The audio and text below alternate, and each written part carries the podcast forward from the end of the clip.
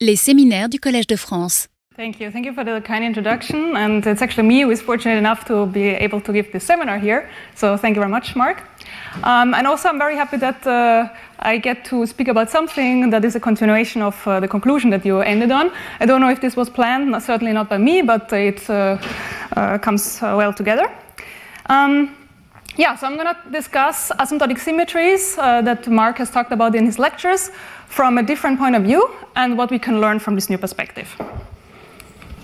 But let me first take a step back and marvel about the different ways that gravity works in our universe and the fact that we have experiments available that test uh, the different ways that gravity works.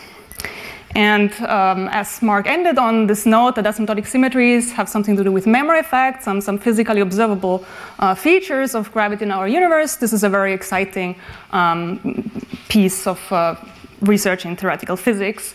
Uh, and particularly now that we have uh, experiments available that can probe um, these theoretical considerations. So we as theorists, we would like to model the universe. And um, at our disposal are three very simple um, solution to Einstein's equations that give us access to describing, in very simple terms, many um, processes that are going on in our universe. So, in our universe at large scales, de Sitter is a very good uh, space for modeling um, cosmological considerations. We have a positive curvature, positive cosmological constant. If we switch the sign of the cosmological constant, we have a very originally named anti-de Sitter space which is a space of negative curvature. And this spacetime is relevant if we are near the throats, near the event horizons of highly rotating black holes, um, which exist in our universe. And then in between, at zero cosmological constant, we have Minkowski space, which has been um, the focus of this lecture series, where we have flat curvature. And this spacetime is uh, important for discussing physics at intermediate scales, so between highly curved uh, black hole uh, throats and cosmological scales. In the case of Sitter spacetimes, they have received a lot of attention in the last, say, uh, quarter century, um, in particular in the context where we add quantum effects to gravitational considerations. And important insights have been gained by looking at the quantum gravitational physics in anti-de Sitter spacetimes, because it turns out that there exists a precise realization of the so-called holographic principle. So this is something that has originally been sort of found in the context of string theory, but it has gotten its own legs, and there's very interesting considerations um, in anti-de Sitter space that allow us uh, to unravel the quantum nature of gravity. And to describe this in a sort of very succinct and uh, sort of simplified way, it's, it's the holographic principle gives us a tool to understanding aspects of the quantum theory of gravity without, uh, via a quantum theory without gravity. So that's interesting.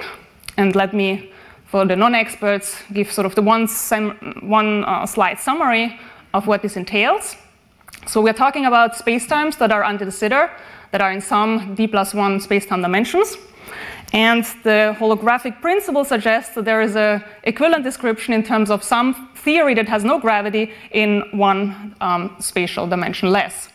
So on the one side, we have quantum gravity in a quantum gravitational system in a d plus one dimensional space-time with negative curvature or negative cosmological constant.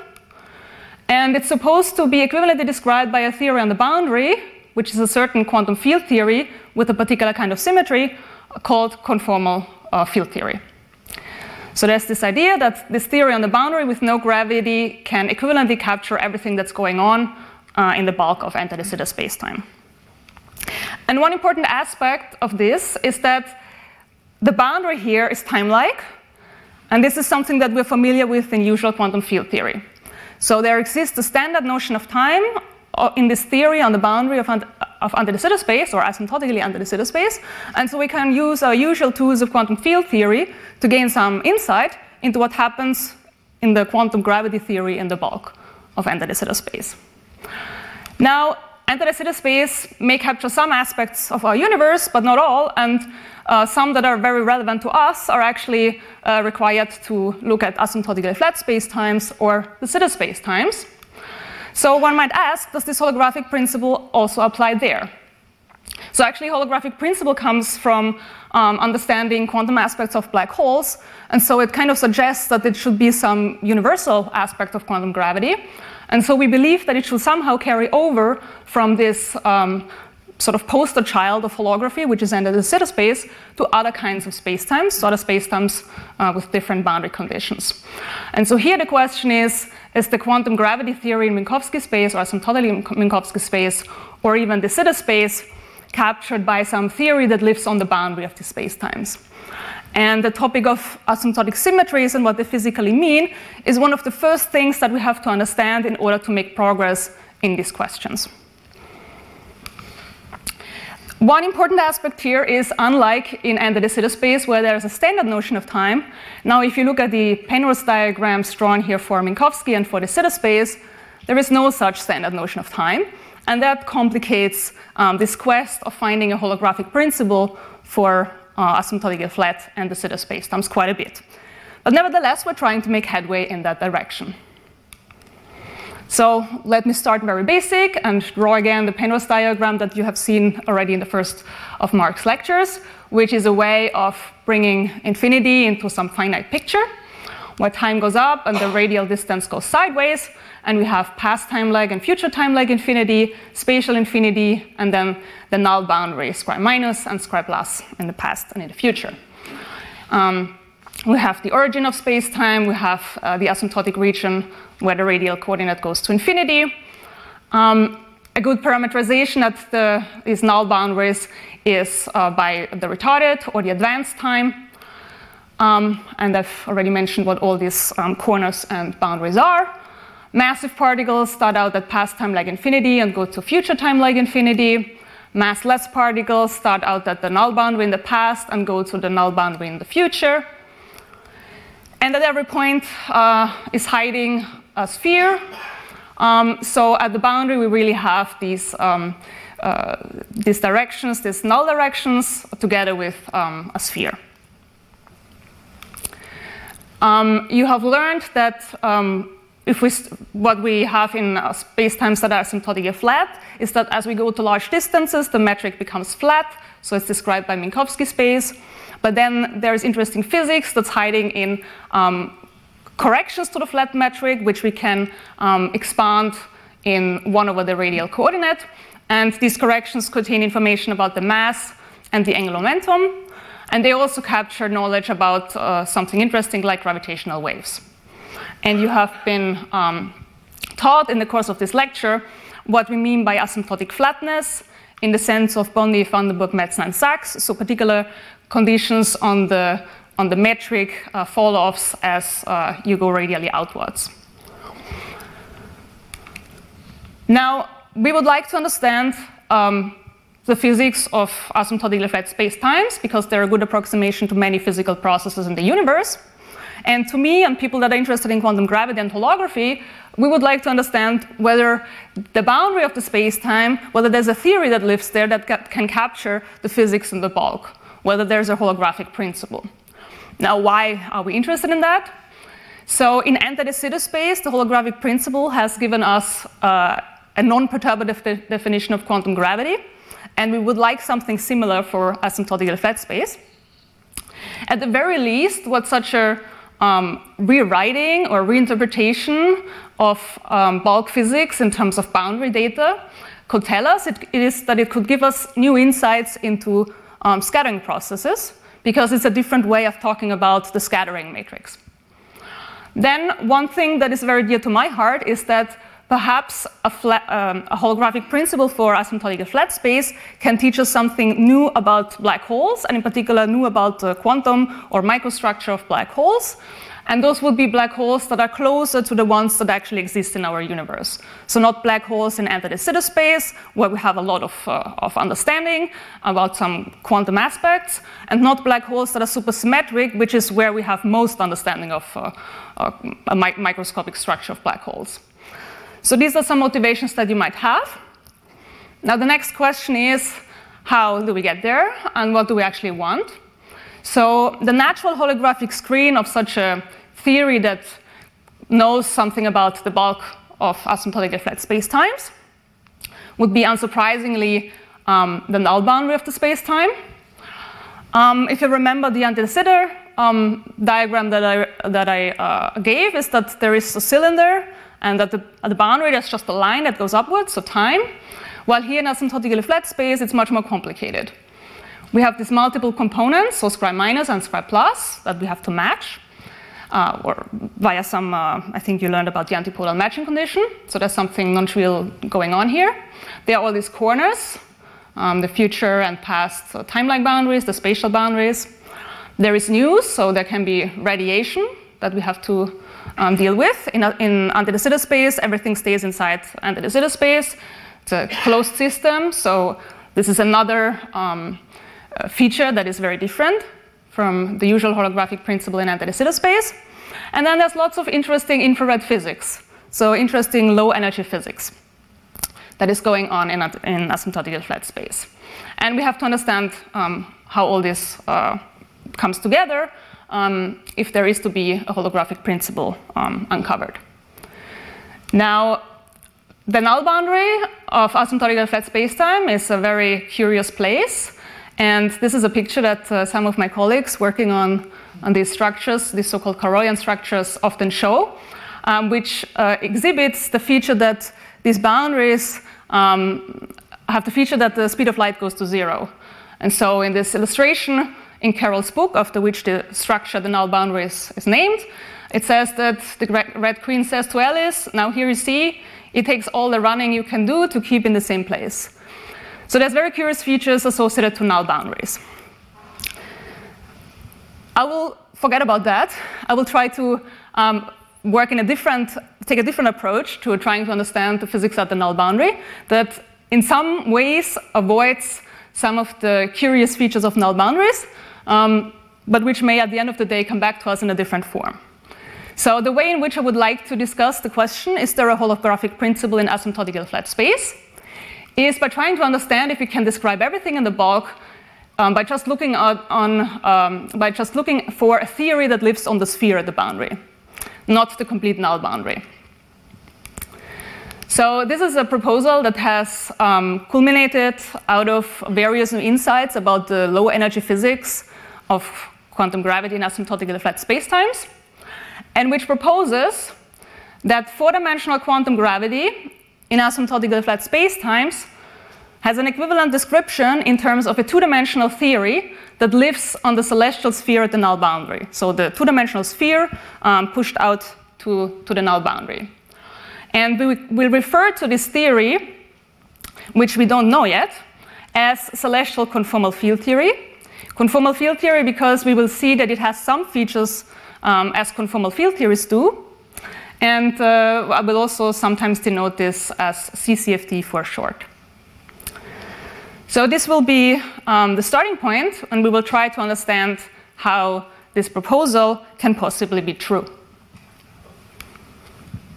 Now, for up, I would like to mention that this is not your garden variety conformal field theory that you have encountered in your um, undergraduate or graduate courses.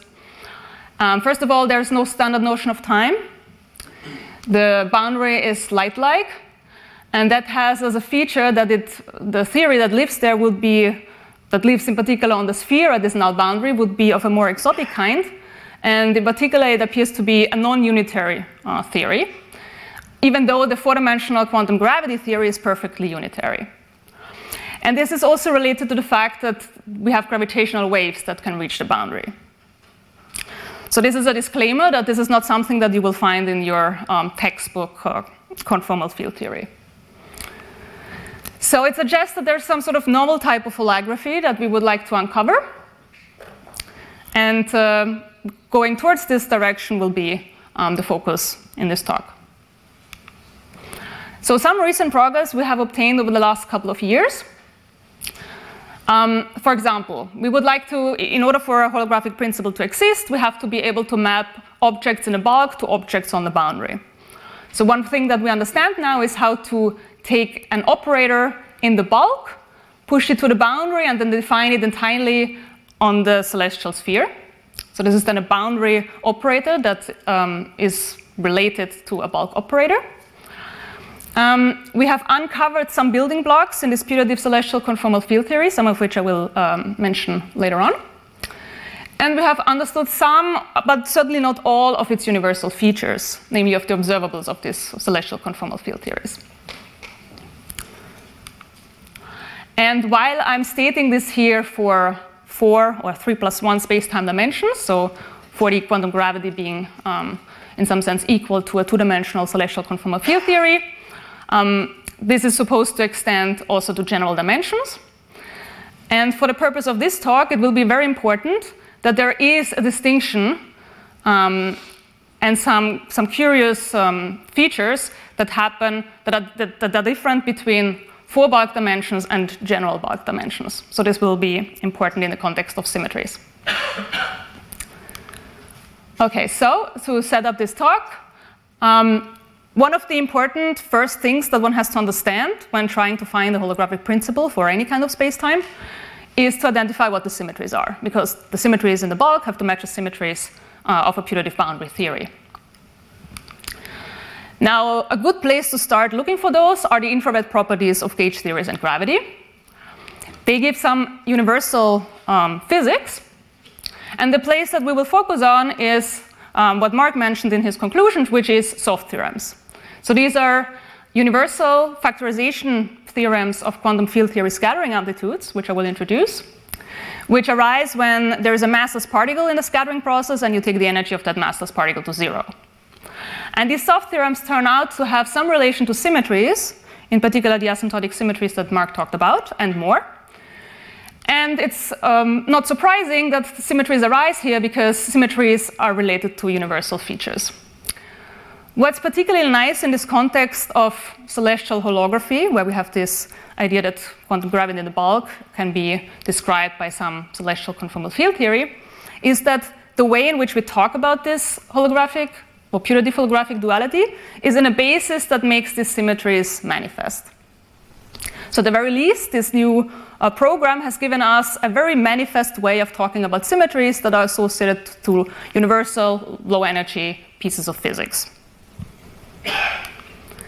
And so, the goal for this talk will be to classify all the so called soft symmetries, so all the symmetries that are associated to soft theorems, and then relate them to um, the asymptotic symmetries that Marc talked about um, and see, see what we can learn from there. Okay, so the outline of my talk is I will discuss in the first part um, some aspects of this celestial holography program, uh, which will um, detail a bit more this bulk to boundary dictionary that I mentioned. We'll talk about observables and what this universal infrared physics is. And then in the second part, I will talk about the symmetries in celestial conformal field theory, and we'll split this into the case of a two-dimensional, a theory on a two-dimensional celestial sphere, so that will be three plus one bulk dimensions, and then we'll generalize this to generic um, dimensions. And then I will conclude. But let me ask maybe at this point, are there any questions on the motivation or on the setup? I'm happy if this becomes interactive, so don't be shy. If there's something that's not clear, please ask. If I'm going too slow and fast, please let me know too. If not, then I'll get started. So let's first talk about celestial holography. So I mentioned we understand something about mapping bulk operators to boundary operators. Let me detail this a bit more. So let's assume that we have some field in the bulk that can be a scalar or a spin 1 field or spin 2, and we would like to describe uh, what it maps to in this putative boundary theory. So the first thing that we do is we push this bulk operator to the boundary. And then we get something that is now dependent on three coordinates. So the null coordinate, u, if we push it to the future boundary, and the angle coordinates that I've not drawn here. So to turn this into something that lives entirely on the celestial sphere at this null boundary, we have to get rid of the null coordinate u. So in addition to taking the large R limit in a suitable way, we also have to get rid of u, and we do this by doing a certain transform along the null coordinate. So if we push this to the future boundary, then um, we do an integral over this null coordinate from minus infinity to plus infinity. And this is supposed to be some integral transform that is, in some sense, similar to a Fourier transform. So we replace the retarded time coordinate u by something else, which I denoted here by delta. And this something else turns out to correspond to the conformal dimension of this boundary operator that lives on the, on the celestial sphere. So we can replace, so we can push a bulk operator to the boundary, and then we get rid of the null coordinate by um, this integral transform over it, and introduce in the same step some other parameter delta, which turns out to be something nice in a putative theory on the celestial sphere at null infinity. If we start with a field that has spin, um, the operator on the boundary will then also carry a label that denotes that spin of the particle. So this is very schematic, but it's, it's actually not very difficult. We just push the bulk operator to the boundary in a suitable way, taking care of um, the way that the field um, either decays or blows up uh, in the radial coordinate, and then we integrate over the null coordinate and replace it by um, this parameter delta. So this way of going from bulk operators to boundary operators gives us a dictionary. And uh, for historical purposes, uh, in the context of ADS-CFT, this would be a sort of extrapolate dictionary for um, the celestial holography proposal. Okay, so we can map bulk fields to boundary um, operators. That's one step. Next, we want to talk about observables. So the natural observable in asymptotically flat spacetime is the S matrix. So the S matrix is a function of the momenta, or more precisely, it's a distribution. The momenta for a massless particle, which is the process that I've drawn here, um, can be labeled by some energy omega and some location um, or some direction x. These are not very good observables um, for the purpose of holography. Instead, better observables um, are obtained by going from this energy basis or energy momentum basis to a different basis. And this different basis turns out to be a boost weight basis where precisely this um, conformal dimension delta shows up. And in fact, the way to go from an energy basis for scattering to a boost weight basis is by doing yet another integral transform. Now it's one in the energy. So we integrate from zero to infinity over the energy. And getting rid of the energy introduces a new parameter, and that one is precisely um, the same as before, which is the conformal dimension or the boost weight. So when we do this integral transform, which is called a Mellin transform, for all the external particles in a scattering amplitude, we map the S matrix in the energy basis to an amplitude in this boost weight basis, which um, is now called celestial amplitude. And what happens when you do this change of basis is that your S matrix now takes the form of a correlation function of operators that are inserted at points on the celestial sphere, so at certain xi's, and these operators, which have now no longer um, the label of energy, they now get labeled by the conformal dimension. The conformal dimension and the conformal transformations on, on this boundary sphere. And so that's, that's a nice observable for the purpose of holography, because these celestial amplitudes, they transform nicely on the conformal transformations. So this correlation function of operators, the operators have definite conformal dimension, and so this correlation function will also have a definite transformation properties, property under conformal transformations. Yes, you can. Now massive particles, they obviously start out here and end up here, but you can nevertheless say something, but you have to do more than just this integral transform in the energy. So instead of that, you will have to do a transform over hyperboloids, because that is how massive particles, how the momenta are defined. And um, what, what, this involves is doing a bulk to boundary. Um, you have in, uh, an integral that corresponds to a bulk to boundary propagator. And then you can also describe um, scattering amplitudes with massive particles as correlation functions of operators of certain dimensions. This has been less developed because it is harder. There are more integrals to do. So for each, so here you have one integral for each external particle. There you will have three integrals for each external particle, but it, it can be done. Um, and I think it should be studied much more. But yeah, it hasn't because uh, even just understanding the physics of massless particles, there's a lot to do. Um, and perhaps this program can give us a different angle on infrared divergences. And so this is uh, naturally we would be under, try to understand massless particles first, but um, it can be done and it should be um, studied much more. So anyone who wants to get into this field, that's something to develop further. You, it, so what you have is these uh, hyperboloids, and you go to the boundary of those hyperboloids with these bulk to boundary propagators. there's not too much that I can say about massive particles, um, in particular in the context of symmetries. I mean, I can say something more at the end, some challenges that arise. Um, for now, for the rest of this talk, I will just focus on massless particles. Which do not end up as ground. No, so I mean, even just talking about symmetries, what we will see is operators that have to do with symmetries, notable with BMS. So we know those are physical uh, operators, which lie below the unitarity bound. So in that sense, the theory is not unitary, but that doesn't mean that there's anything wrong with the bulk theory. It's just that the, the CFT at the boundary is not your garden variety CFT of your textbook, but that's fine. And you know, in condensed matter systems, you encounter non, non-unitary CFTs as well. They're not as well studied, but I think, I mean, there are some people working on this, and I think this is a direction that has to be, or should be pushed much more. Well, so there are some works that actually we have been using with my student Yorgo, who is here in the audience, and also with Emilio, which is the work that I um, will be talking about today, um, where people do discuss non-unitary theories and what features they have. And we could use that in order to make progress in understanding all the soft symmetries that arise and how they're related to, to asymptotic symmetries. So there are some aspects that we can study. Um, maybe what you mean is that the non-unitary CFTs that have been mostly discussed are not exactly the ones that we use here, which may be true, and that's why I'm saying we should push, I mean, people who do CFT should push uh, more in this direction. I'm not a CFT person, but should more, push more in this direction, and then there could be a fruitful interchange between um, them and the sort of celestial holography community. Yeah, so those are all very interesting questions, and certainly we should understand massive particles more. We should understand unitary better, or what bulk unitarity means, um, and uh, in particular, um, sort of develop or constrain further what this putative non-unitary theory at the boundary actually is.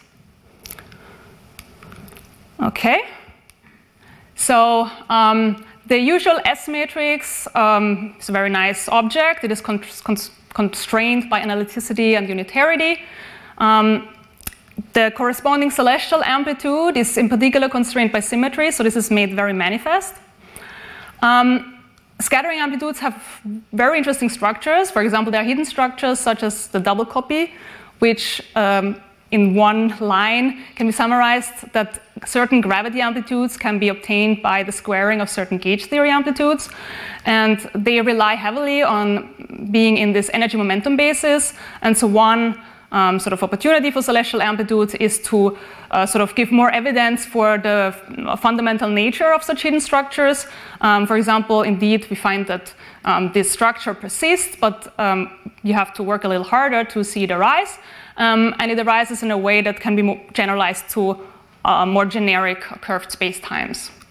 So there are interesting aspects of scattering amplitudes that we can study, and some um, are more obscure in the energy momentum basis while being more manifest in the new sort of boost weight or conformal basis and vice versa. And so this is an opportunity to learn something about the S matrix from different point of views. Oh, I, well, I will consider everything. I will consider everything. Okay, so they fit somewhere in the, so it's a... Yeah, and that's actually the point of this talk. What are all the symmetries that we get? But now not, start, not starting from the bulk point of view, not talking about asymptotic symmetries, but we will go from, we will do this Mellin transform, we will go to the boundary, so we will actually go to the celestial sphere on the boundary, and we will explore what symmetries can we have there, just starting from the physics of soft theorems. And then we will see how this relates to the asymptotic symmetries like BMS and super, super rotations and so on. So that will be the point. So one aspect that's uh, very relevant here for this discussion is um, the energetically soft expansion for the usual scattering amplitudes. So first of all, positive energy particles map under this Mellin transform to um, operators that have conformal dimension that is complex. Um, the real part is well, in, in two boundary dimensions, it's one, but in general, it's d over two, plus an imaginary part that can be any number. And zero energy particles um, map or turn out to map to operators with conformal dimension that take values in the integers, and in particular, the negative integers. So if we do an energetically soft expansion of an amplitude, so say there's a massless particle, you take its energy to zero, and then you do a Taylor expansion of the amplitude, you will first start with a pole, that's the fam- famous Weinberg soft pole. Then you will get an order one term in the energy, and then you get positive powers.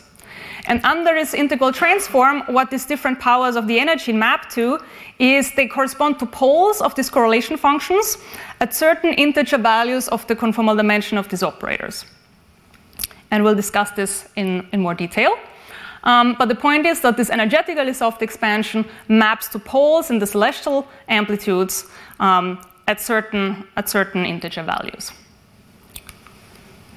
So I have thrown at you now three different bases. Um, we started with um, the energy basis, where we can discuss usual quantum field theory uh, stuff. I've mentioned the retarded time at the boundary, and I've introduced this boost weight basis. And I've told you how to go from the energy basis to the boost basis is via this Mellin transform, and from this um, null coordinate to the boost weight basis via this uh, light ray integral that takes us from the whole null boundary to the, to the celestial sphere, um, introducing this boost weight. Now, you also know how the energy and the, uh, and the null coordinate are related. This is momentum basis, position basis, that's a Fourier transform. And so there's actually a relation between all these different bases. And each of those bases is particularly well suited to one aspect of low energy physics. So, um, well, the energy momentum basis is uh, suited to talking about scattering amplitudes and in particular soft theorems. The position basis is well suited for talking about memory effects. And the boost weight basis turns out to be extremely well suited for talking about symmetries. And this is not an accident that I've drawn this here because there is also this infrared triangle which relates soft theorems to memory effects to symmetries. And my point here is that each of these different bases makes one of these aspects, which are all the same thing in the end, um, explicitly manifest. So we're going to exploit this boost weight basis um, and what uh, they can, how they can manifest symmetries. So I've told you how to map bulk, bulk, operators to boundary operators, and I've told you how to map the S matrix to a celestial amplitude. Now let me explain a bit more what the celestial amplitude is. So essentially what we're doing is we take the S matrix and take it from the energy momentum basis to a boost basis, and then this takes the form of a correlation function of operators inserted at points on the celestial sphere that come with the labels given by the boost weight or the conformal dimension delta, and a spin label if, if the particles in the bulk uh, were carrying spin. Now, how does this come about? So, how do we get to this boost basis in a bit more pedestrian uh, way? So, let's imagine our original S matrix had some plane waves as asymptotic states.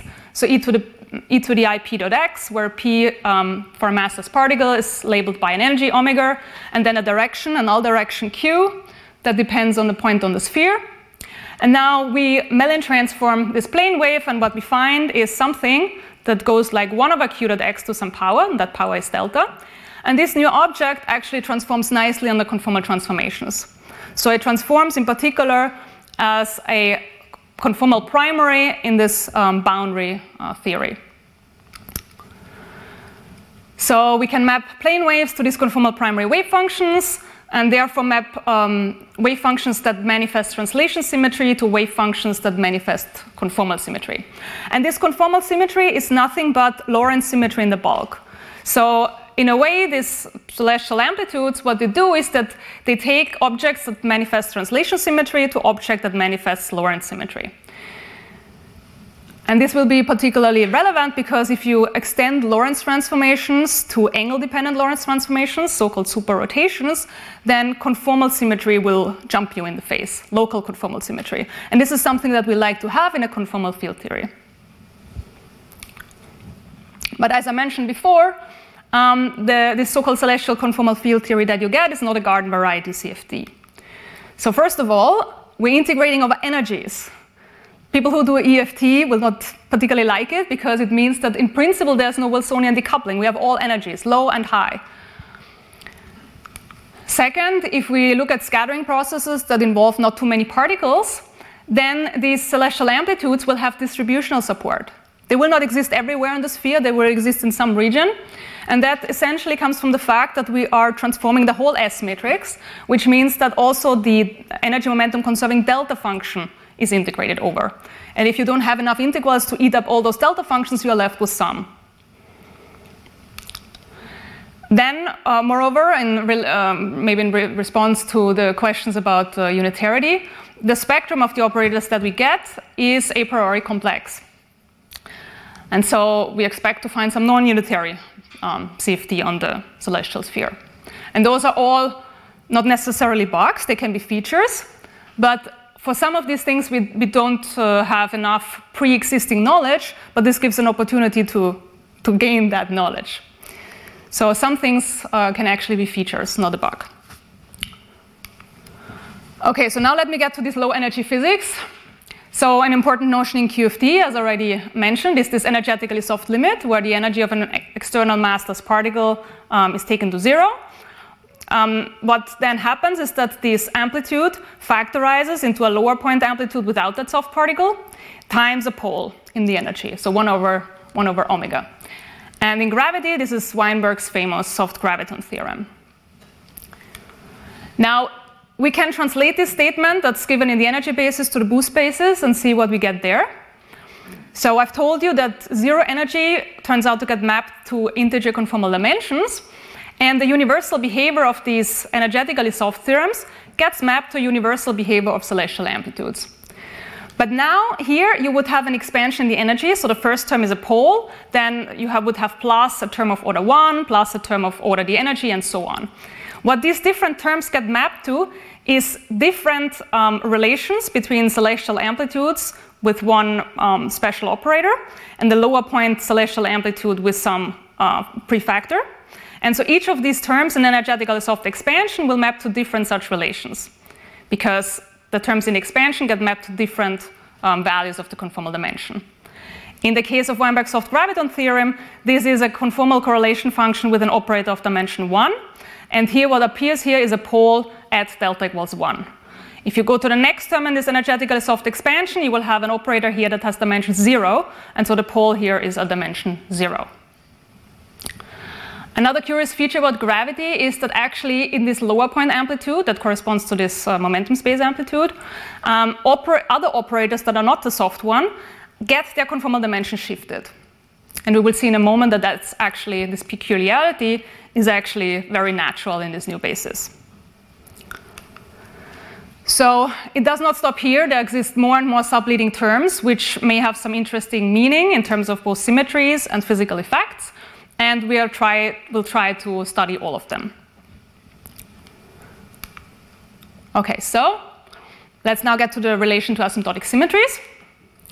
So, as Marc mentioned in his conclusion, this soft theorem that is associated to, um, to gravity, the, this famous Weinberg soft theorem, turns out to be equivalently described as uh, a BMS supertranslation.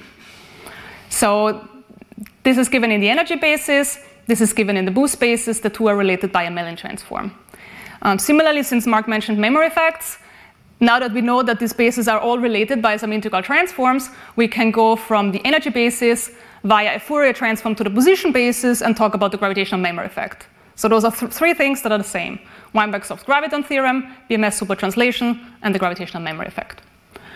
Now, from the point of view of this putative theory on the celestial sphere, in particular in two dimension, what, what super translations do is that they shift weights. And the reason is um, that um, the momentum generator comes with within power of the energy, and the integral transform is in the energy. Maybe let me go back to make this point uh, clear. So here, if you, have an, if you have the momentum operator acting, you get an extra power of the energy, so you add this in the exponent here, and so you can recast this in terms of a different delta that's shifted by one. So it's very natural that um, the momentum generator corresponds to a shift in the conformal dimension. There exists a subleading soft graviton theorem that I hinted uh, to in the previous uh, slide, uh, which was only found very recently. So this was in the 60s, and this was only in, uh, you know, not so long ago. Um, and the subleading soft graviton theorem is related to an extension of the Lorentz transformations to angle-dependent transformations, which are called superrotations. And what supertranslations um, how they can be described from the point of view of the celestial uh, conformal field theory at the boundary is that they actually enhance the global conformal symmetry um, to a local conformal symmetry. And this is something that we like in the context of two dimensional conformal field theory. So, this is very encouraging for the quest of a holographic principle for asymptotically flat spacetimes. So, what this hints at is that we can understand the asymptotic symmetries that is described from a bulk point of view, let's say in four dimensions, in terms of some natural objects in a two dimensional theory on the celestial sphere. And what are these special objects? Those are special operators with special conformal dimensions, which uh, turn out to correspond to conserved operators in some field theory on the celestial sphere. These are extending the BMS algebra. So BMS supertranslation extended the translations to angle-dependent translations. That was part of BMS. And that was part of BMS, and that was what Marc talked about. I don't know if you talked about super rotations at all, but there is a proposal for extending also the Lorentz transformations, so the rotations and the boosts. And this extension has been called super rotations. There are some puzzling questions about super rotations because what you have to do um, is you have so Marc in his first le- second lecture talked about um, the conformal killing vector on the sphere coming about from Lorentz symmetry written at the null boundary. What you have to do here in order to allow for super rotations you, is you have to allow for singular vector fields. So, but if you know if you like CFT, this is something that arises naturally in CFT. So what happens here is that you have to look at local conformal killing vectors instead of just global ones, and then you get this enhancement of global to local conformal symmetry. But there are still some questions about many aspects of super rotations. Um, but this is something that we would like to have uh, for sort of a holographic principle. So I will go with that and see what, see what happens. Um, yes, I should have mentioned this probably here, but um, good. So there are particular kinds of vector fields considered by Barnich and Troessaert, which are holomorphic or anti-holomorphic vector fields, which, um, which give you a Virasoro algebra. If you, you may want to uh, allow for arbitrary vector fields that depend on both uh, complex coordinates on the two spheres, z and z bar, then you get the um, superrotations considered by Campiglia and Laddha. One thing that we have shown is that the two are actually related via an integral transform that's called a shadow transform. And I will actually um, talk about both of them in, in a bit. So both of them will play a role here. Moving on. So these two extensions of the Poincare group turn out to be just the tip of the, well, iceberg or tower here. Um, because there seems to be actually much more going on. And this much more in particular comes from going, if we think about it from an S matrix point of view and we look at the soft expansion, it means going to lower and lower orders in the energetically soft expansion. So we'll try to see what happens there, how this all fits in. So now we got to the point of discussing symmetries purely from the point of view of disputative celestial conformal field theory and how this can teach us something. So for theoretical physicists trying to understand you know, nature and so on, understanding all the symmetries is an important point. Um, it's key for any holographic construction, but it's also important in its own right.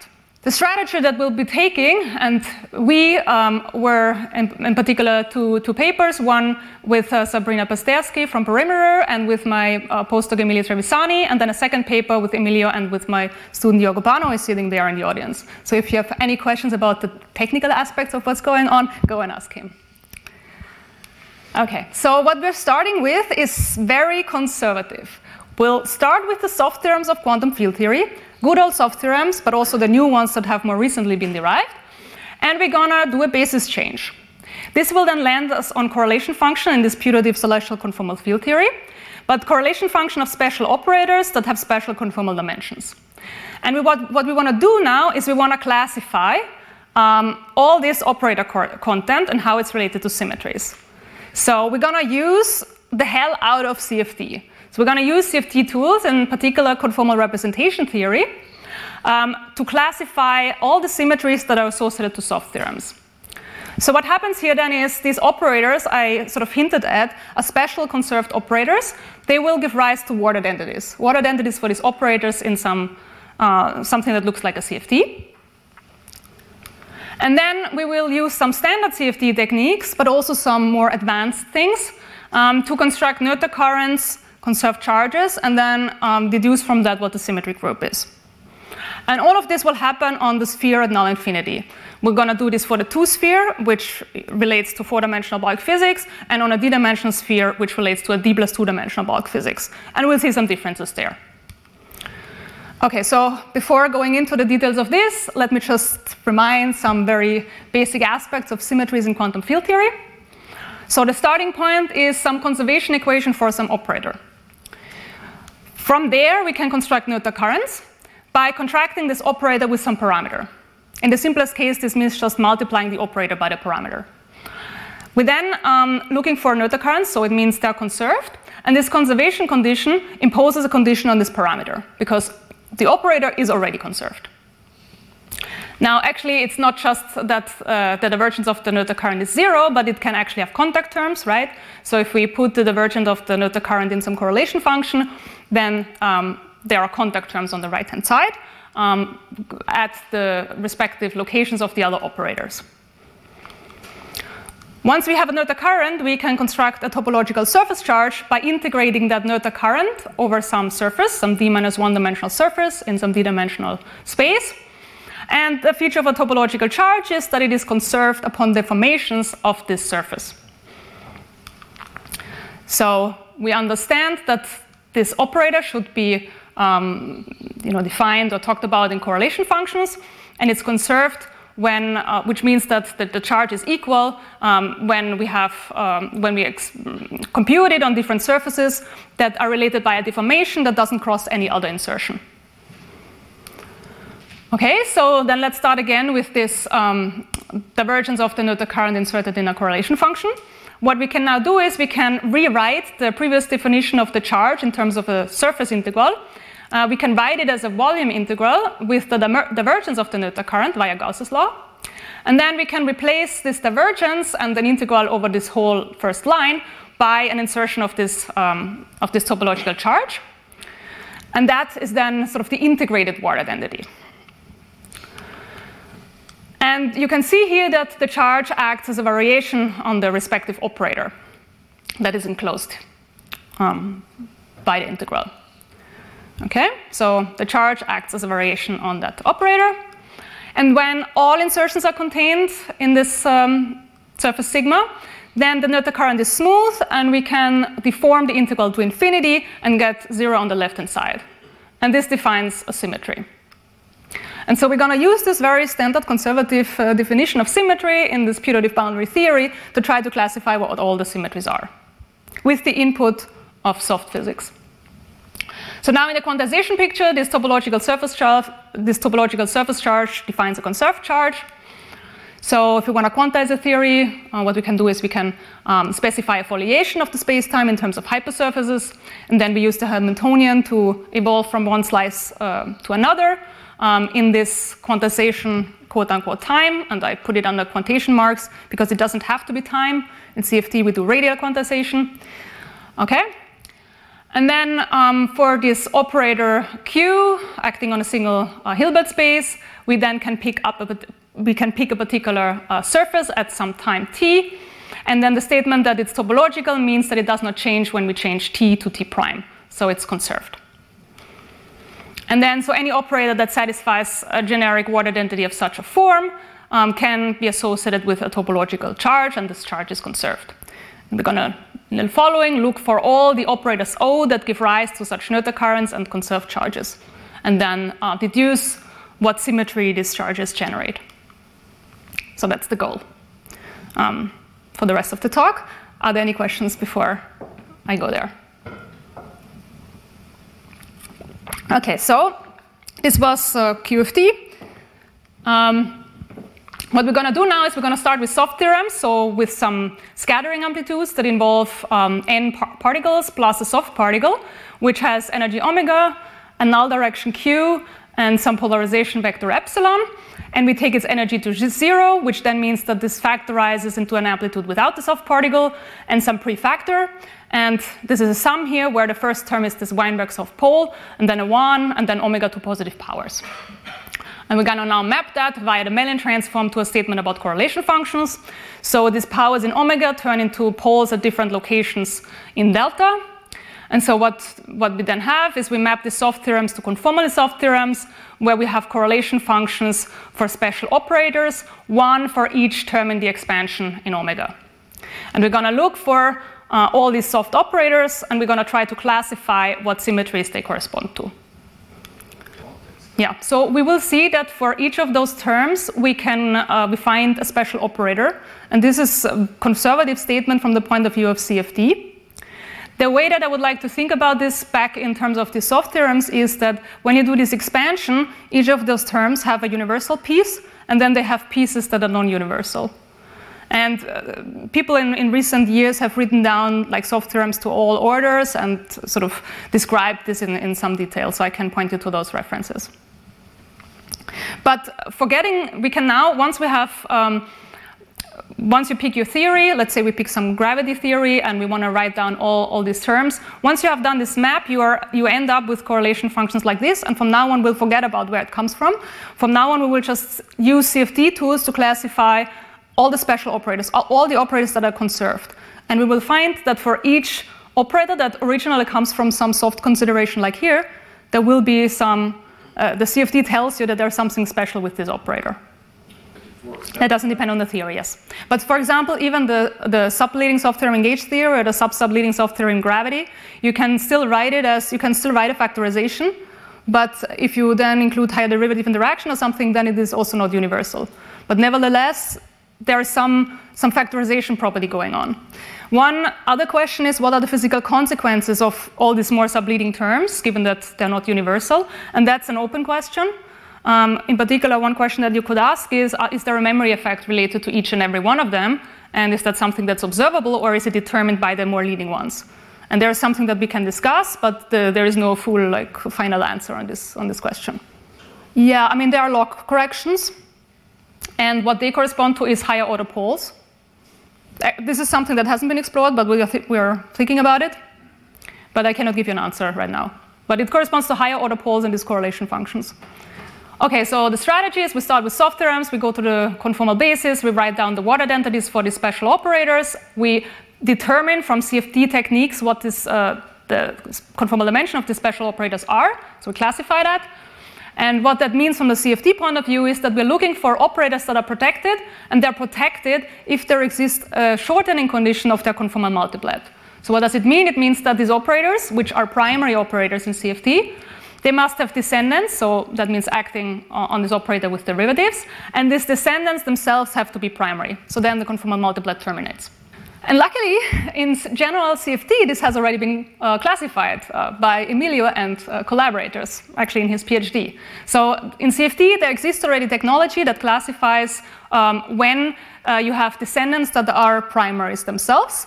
And we're gonna now use this classification and combine it with the knowledge of soft theorems, which tells us for what delta to look for, and then combine this to see what, what is all the list of operators and how they're related to uh, asymptotic symmetries. Notice, I mean, this must go beyond because here we are non-unitary, and the, the, the, so there are operators that arise in this classification which are beyond below the unitarity bound, and these are precisely the operators, operators that arise here. So there are operators that uh, are right at the unitary bound, like uh, U1 current and stress tensor, which will also arise here. But everything else, in particular BMS supertranslations, are below. And, and luckily, they uh, consider general enough uh, CFTs. Mm, this doesn't depend on many things. Uh, in particular, uh, no, it doesn't depend on C. And so this is a very it's, some very general statement. Here we don't we don't even really know what this what the central charge is. Um, yeah. Okay, and we will split this discussion into two dimensions and high dimensions because there's an important difference. Uh, and I would like to discuss uh, with the rest of you about the, the, difference and the implications for asymptotic symmetries, um, if anyone is interested afterwards. Okay, so now is the time to put on your CFT hat. And now uh, let's go on and, and, and tackle this. So we're looking for operators, which give us some special value of the conformal dimension from soft theorem, so conformally soft operators which have descendant operators that are primaries themselves. So these organize into multiplets, and we now have to look for multiplets that terminate. In two dimensions, it's convenient to use complex coordinates, z and z bar. Then we have holomorphic and anti-holomorphic derivatives, and the descendants are just defined as acting with those derivatives on the primary operator. The soft theorems tell us that um, there are primary operators sitting in these multiplets. I've drawn here the two different kinds of multiplets that arise. So the blue dots here are primary operators that have a conformal dimension that comes from a soft theorem. Now we act with these derivatives.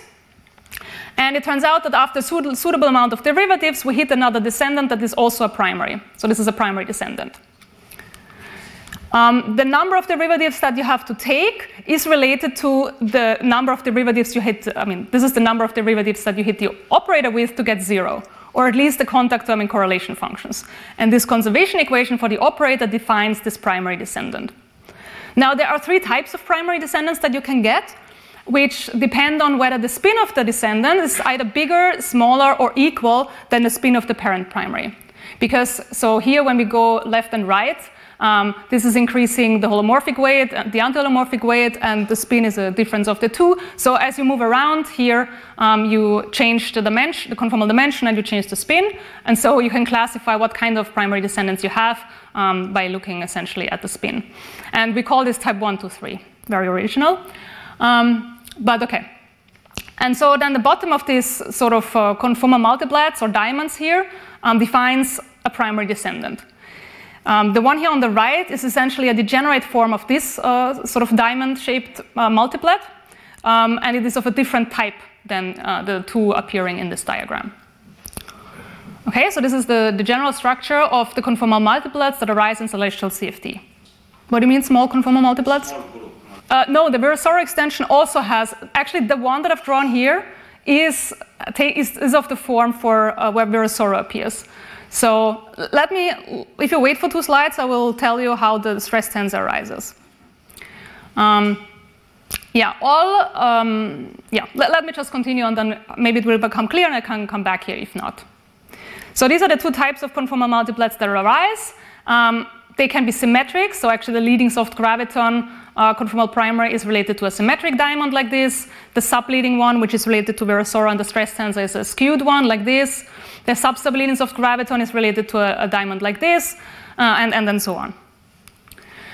Now, what kind of uh, symmetries or conserved operators do they correspond to? So let me start with gauge theory, or QED. Uh, there is a soft photon theorem there, um, which uh, arises when you take so you take your soft photon theorem, you Mellin transform it, you get the correlation function of an operator, and that operator has to have a conformal dimension that is 1. It also has spin 1 because it's a photon. And this operator actually, if you look at this, so if you are a CFT person, you will tell me, oh, wait a second, this looks like the correlation function of a conserved current, right? Conserved U1 current. So this is the correlation function, and then if you, so if you define the current as this uh, conformally soft operator with this extra factor of uh, delta minus one, which goes to zero, um, then you see that if you hit it with an anti-holomorphic derivative, you see that the right-hand side vanishes, at least up to contact terms. So this is a conserved U1 current. Now you can construct a Noether current from there by multiplying it with some parameter epsilon. And the conservation equation for the Noether current now um, means that there is a condition on the parameter epsilon. So first of all, this current here, J, is conserved. This is the operator. The Noether current, the conservation condition, is also, also means that, um, that the Noether current is holomorphic. And for the parameter epsilon, this means that it also has to be holomorphic. So it's just a function of z, not z bar, and we can expand it in a basis of powers of z. Now, once I have this Noether current, I can construct a topological charge where the integral of the Noether current over a surface is now just a contour integral. And if I express the Noether current by uh, the, the, parameter epsilon and the U1 current, then, and then expand it in the spaces, we see that there is in principle an infinite tower of such charges. And this infinite tower is here when epsilon is not taken to be 1. If it's 1, then we just have an integral over this current, and that just gives us a global charge, global um, electromagnetic charge. If epsilon is not 1, if it's some function of z, in particular it can be arbitrary, then we get an infinite tower of these charges, and this manifests the fact that um, uh, the soft photons, or uh, in this case it's called large gauge transformations, are actually an infinite enhancement of the usual um, transformations in the, for uh, QED. And this is the electromagnetic analog of uh, the BMS symmetry that has been discussed. So let me get to BMS symmetry. So we have the leading soft graviton theorem. We also have the subleading soft graviton theorem. And they similarly define some uh, conservation equation for an operator. So there's also some correlation function that I can write down. Then I can define um, a conservation equation for these operators that give me zero up to contact terms. And as you notice now, there are higher powers in this derivative. For the current, it was just one, but now the graviton is conserved with, a, um, with two derivatives and the subleading of graviton with three. And you can go through the same steps as on the previous slide and deduce that there is a tower of charges. Two towers of charges for BMS and three towers of charges for BMS uh, superrotations, where I guess I've abused uh, BMS here and tucked uh, superrotations to the name. Um, then coming back to Costa's question about the stress tensor. So here we have some operator that I call T tilde. It turn, and this operator has dimension zero. It turns out that if you do an integral transform on the sphere of this operator, which is called a shadow transform in CFT, then you get an operator that has dimension two, and this operator turns out to be the stress tensor of this putative two-dimensional CFT on the boundary. So this is how the stress tensor comes about. I don't know if this answers the, your question from before, but this is what you get. In two dimensions, it's always of the form d bar to some power or d to some power for the anti-holomorphic part. In high dimensions, it will be different. And then coming to your question, so um, this T tilde will actually be the operator that's related to the Campiglia-Laddha definition of superrotations. And it's related to the T that gives Virasoro by um, a shadow transform, which is some integral transform on the sphere that takes operators with dimension delta to um, d minus delta. So in two dimensions, that means uh, dimension operator with dimension 2 goes to an operator of dimension 2 minus 2, which is 0. Yes, or in the sense that um, the parameter, which is now a vector field, associated to, associated to t, it would be a vector field that's holomorphic. That's like 1 over z minus w, so some singular but holomorphic, I mean meromorphic but holomorphic up to singularities.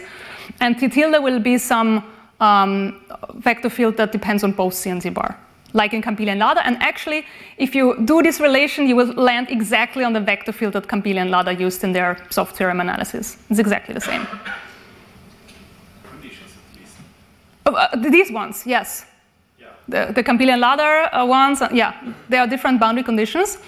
Uh, one allows for uh, isolated singular points, and the other one so actually the vector field that they have in their soft theorem analysis is also singular. And that particular vector field is related to the stress tensor. Now, if you want to look at vector fields that are completely smooth, um, it's a bit different. And there's a lot that we could uh, talk about, um, but maybe we do this afterwards um, to not sort of uh, go into, uh, well, far into one direction, since I, I need to get to d dimensions and then conclude. Okay, so we have large gauge transformations. So there's a U1 current. We have um, BMS symmetry, and so super translations, but also super rotations, and they correspond to um, soft theorems in gravity. Um, now, those operators in the classification that I mentioned before correspond to type 2 operators, but also had type 1 and type 3. So, where do they come from or where do they fit in? It turns out that there's a subleading soft theorem in gauge theory and a sub subleading soft theorem in gravity. So this arises at order 1 in the energy in gauge theory and order uh, energy to the power 1 in gravity. And those are associated to type 3 operators that we can write down. And then there are more subleading soft theorems, which are of type 1. So this whole classification fits very well with you know, all the soft theorems that you can possibly write down and more.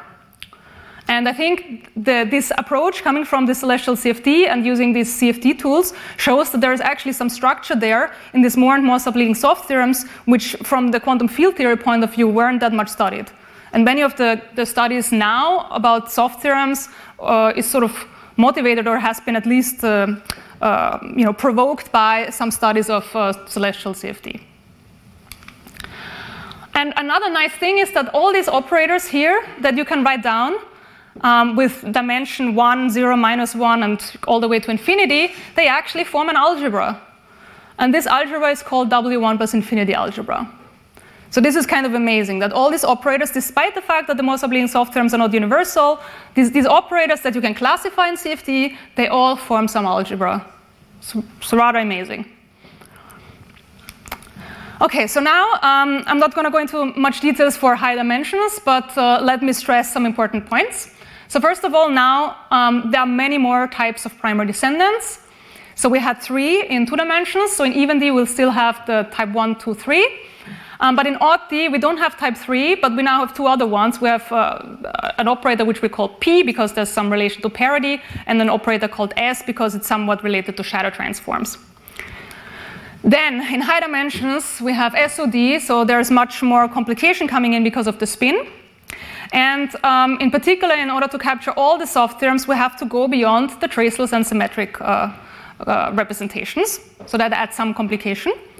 Um, this is just what you have to do. And now there's also refinement of these three types that we had before um, because of the more complicated nature of spin in higher dimensions. Another thing that comes about is that, um, so before I told you that, um, so we get the stress tensor if we look at the subleading soft graviton theorem and then do a shadow transform. So it doesn't come about naturally from soft theorems, you have to do this shadow transform. It turns out in high dimensions, you don't get non-trivial charges unless you do a shadow transform. So this means that shadow transforms in CFT are important for finding actual non-trivial charges. And one open question is what the shadow transform, which is an integral transform on a T-sphere, what does it actually mean from the point of view of the bulk? Why do we need that? Who ordered that? Okay, so let me schematically show the results for um, d-dimensional celestial CFT. So we run the same, uh, we run through the same steps. Um, the conformal multiplets now look uh, more complicated. This is just this is just an illustration. Um, you see that there is a difference between even and odd dimensions. Um, there are more operators that have a label. Um, other, other operators appear in these multiplets, so it's much more complicated. But fortunately, if you have a great student and a great postdoc working for you, then you can tackle it. So what happens is you look at soft theorems in high dimensions. They again tell you what uh, conformal dimensions you should look for. Um, these are the primary operators that come from soft theorems. Now what you have to do in order to get non-trivial charges, as I told you, you have to do a shadow trans transform. And what that does is that maps you to some other primary operators who, as in two dimensions, now have primary descendants. And again, this is related to some conservation equation of the original operator that you started with. Um, but in answer to Costa's question, um, these, uh, or, or, maybe uh, Marius's question, there are more complicated, uh, you know, derivative operators hitting uh, the parent primary. Um, nevertheless, at the end of the day, you get again uh, some conservation equation of at the bottom of this um, conformal multiplets.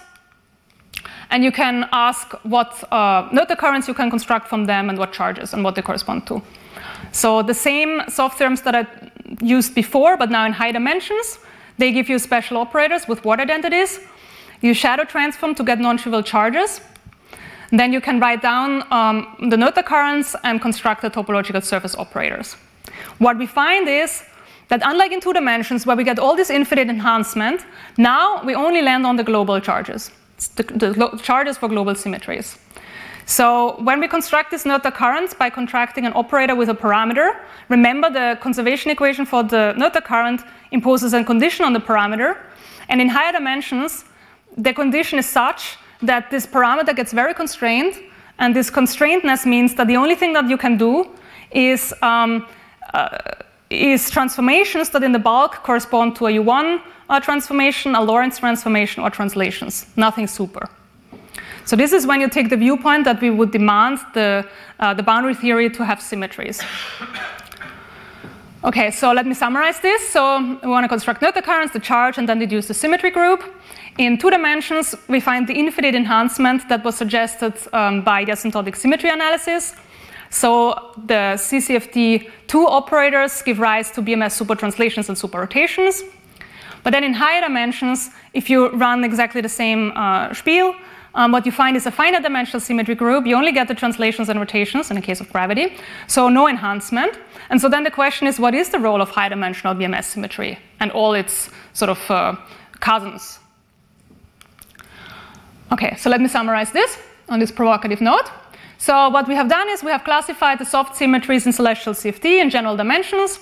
In 2D, we have the expected infinite enhancement, and we also have this sort of beautiful um, algebra uh, staring us into the face and asking what it actually means. In higher dimensions, we find a finite dimensional group uh, corresponding to the global symmetries. And an open question is what, how, is this, how does this fit with um, the uh, proposed existence of higher dimensional BMS transformations? There's some beautiful work by Kapec et al. that suggests that these higher dimensional transformations should be viewed as taking one celestial CFT to another. So this is some very interesting direction to explore. Um, we also find some puzzles. There's some, something more to be uncovered in high dimensional celestial CFT, and there are some extensions that um, would be interesting to work out. And in the future, of course, one of the major goals here is to identify what the celestial conformal field theory actually is and understand all its properties, uh, and, and, that means properties beyond uh, symmetries. And now coming back, so I've talked about symmetries, and there seems to be a lot of them. The symmetries are related to memory effects. And so, um, one uh, important uh, question here in this context is well, there are apparently uh, infinitely many symmetries, but at every order in the energetical soft expansion, at least in four space-time dimensions. And so naively, you would think that there is an infinity of such mem related memory effects. Um, and it would be very interesting to work out um, what those are and if they could give rise to, in principle, observable uh, consequences. And so then let me, let me finish here. Um, so we have now um, experiments that are being um, developed that aim to um, sort of measure the physical manifestation of all these uh, new symmetries that, that um, well, old symmetries and new symmetries. And this is a very exciting uh, time to be alive, uh, I would say. So let me thank you. Retrouvez tous les contenus du Collège de France sur www.college-de-france.fr.